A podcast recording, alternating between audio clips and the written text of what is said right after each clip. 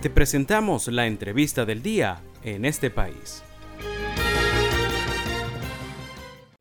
La Asociación de Institutos Educativos Privados ANDIEP ha puesto sobre la mesa la necesidad de actualizar el currículum educativo de Venezuela, mismo que tiene décadas de vigencia.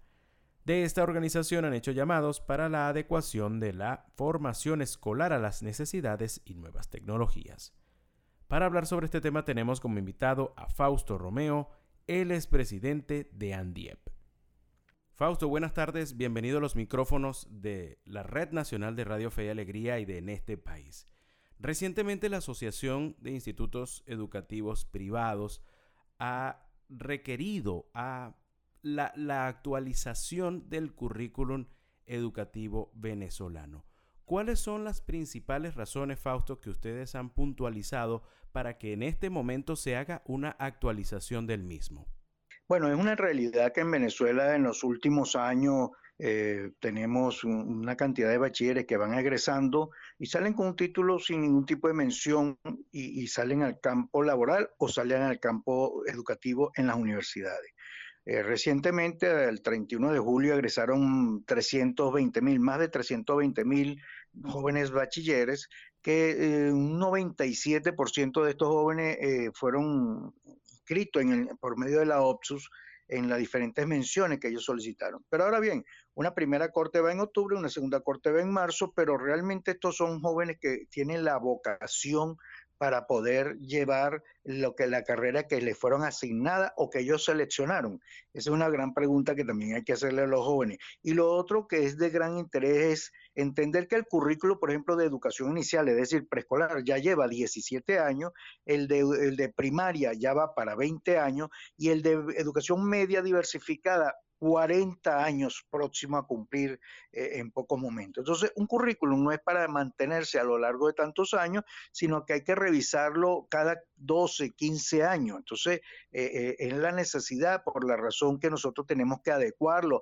a la tecnología, a la modernidad, donde el estudiante lo que aprende hoy en día en matemática de cuarto grado, lo está aprendiendo en segundo grado. el muchacho que ya pierde la, expectativa del conocimiento de que no querer estudiar eh, química de tercer año porque a lo mejor va a estudiar comunicación social y no le va para nada la química, entonces lo hace por cumplir con un requisito. Esas son las cuestiones que nosotros eh, hemos planteado y que el Ministerio de Educación está muy presto de, eh, de plantear una adecuación al currículum en función de una economía productiva y totalmente que el joven ya salga con una mención.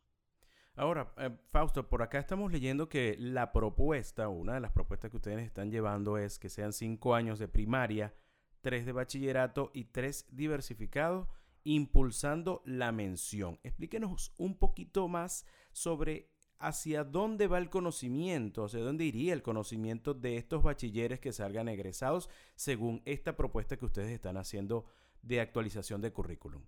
Bueno, es una propuesta de las tantas que puede estarse recibiendo en el Ministerio de Educación, donde el joven los conocimientos de,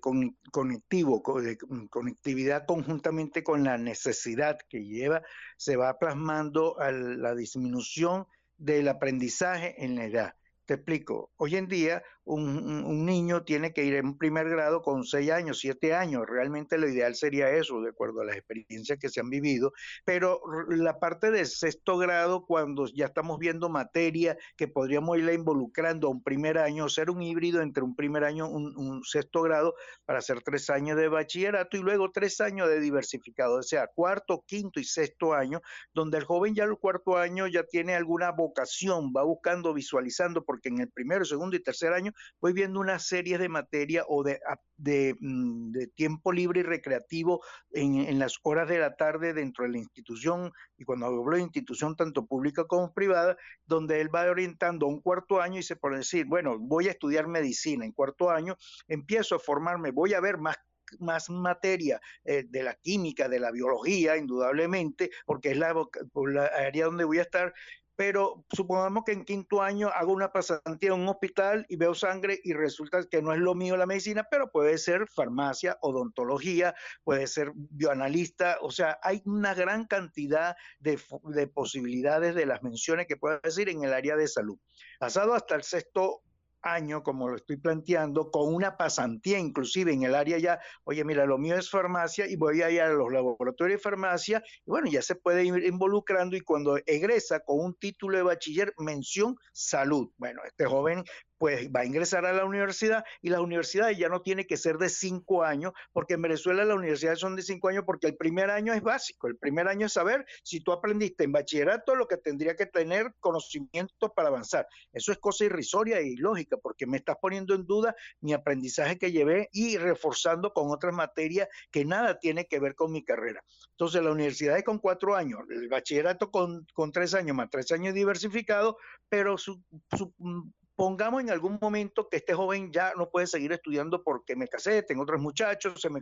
tengo otro nivel de vida que tengo que cumplir, pero ya yo tengo una mención y entonces puedo ser un buen visitador médico, un buen auxiliar de farmacia, un buen auxiliar de, de laboratorio, o sea, ya tengo una mención que ya yo me puedo ir recreando de la parte productiva. Y no ser como lo que está sucediendo ahora en Venezuela, que por toda Venezuela estamos viendo una gran cantidad de jóvenes con una moto haciendo delivery. El futuro de, una, de un país no está precisamente detrás de una moto, un delivery. El futuro de Venezuela es en la economía productiva, la economía libre del mercado y las grandes producciones que se den por medio de las empresas y las industrias. Estamos conversando esta tarde con Fausto Romeo, el expresidente de la Asociación de Institutos Educativos Privados ANDIEP. Fausto, para finalizar, queremos saber, el, por allí se han levantado eh, informaciones sobre el inicio del año escolar en los institutos privados. Se había dicho por el mismo presidente de la República que era la segunda quincena de septiembre, luego se dijo que era en octubre. ¿Qué información maneja sobre este inicio del próximo año escolar? Bueno, el reglamento de la Ley Orgánica de Educación es muy clara en su artículo 54 que establece que el, proceso de enseñanza, asimismo el término es enseñanza, comienza el primer día hábil de la segunda quincena del mes de septiembre primer día es el viernes 16 de septiembre, bueno, vamos a plantearnos lunes 19 de septiembre que debe comenzar el proceso de enseñanza, pero esto no quiere decir que empezamos clase el día lunes 19 de septiembre porque hay que organizar, hay que preparar, hay que, hay que inducir a los maestros, a los profesores, hay que capacitarlos, ver la nivelación que vamos a llevar. O sea, es una primera semana que comúnmente buscamos en el aprendizaje de lo que se va a plantear, eh, talleres, formación para todos los trabajadores. Y luego en la siguiente semana progresivamente y escalonada comienza preescolar, posiblemente. Oye, vamos a comenzar un, nivel de preescolar, el miércoles posiblemente primero, segundo y tercer grado, y así hasta que el día lunes 3 de octubre, bueno, se inicie realmente el impulso oficial de las clases presenciales, que debe ser progresivo igualmente para que esto pueda llegar a un feliz término en julio del 2023. Es decir, la ley de, de orgánica educación dice claramente que son 200 días que debemos cumplir, no 200 días de clase, para aclarar un poco, eh, son 200 días de actividades educativas, desde la, desde la parte administrativa como a la parte académica. De hecho, hay muchos colegios que ya me anunciaron que desde el día lunes 5 de septiembre abrieron su puerta para hacer un proceso de inscripción, de revisión Muchos colegios hicieron su inscripción en julio, pero otros lo dejaron para el mes de septiembre. Están en reuniones de comité de padres representantes, asamblea con los padres representantes, de tal manera que podamos llevar adelante el inicio del año escolar, que para el 2022-2023 ya se avisora un despertar de nuevo, apartando que aún estamos en época de COVID, en época de enfermedades, que no ha sido levantada la medida, pero que ya vamos a trabajar de forma regular como queremos hacerlo desde el sector educativo y cuando digo el sector educativo ojalá que sea todo el sector tanto público oficial como el privado pero al menos el privado estamos preparados nuestra infraestructura están arreglada pintada totalmente óptima para poder llevar adelante y que bueno eso es lo que se desea para el país desarrollo y evolución y crecimiento. Le agradecemos a Fausto Romeo su participación en nuestra entrevista de esta tarde él es presidente de la Asociación de Institutos Educativos Privados ANDIEP y nos habló sobre la propuesta de actualización del currículum educativo.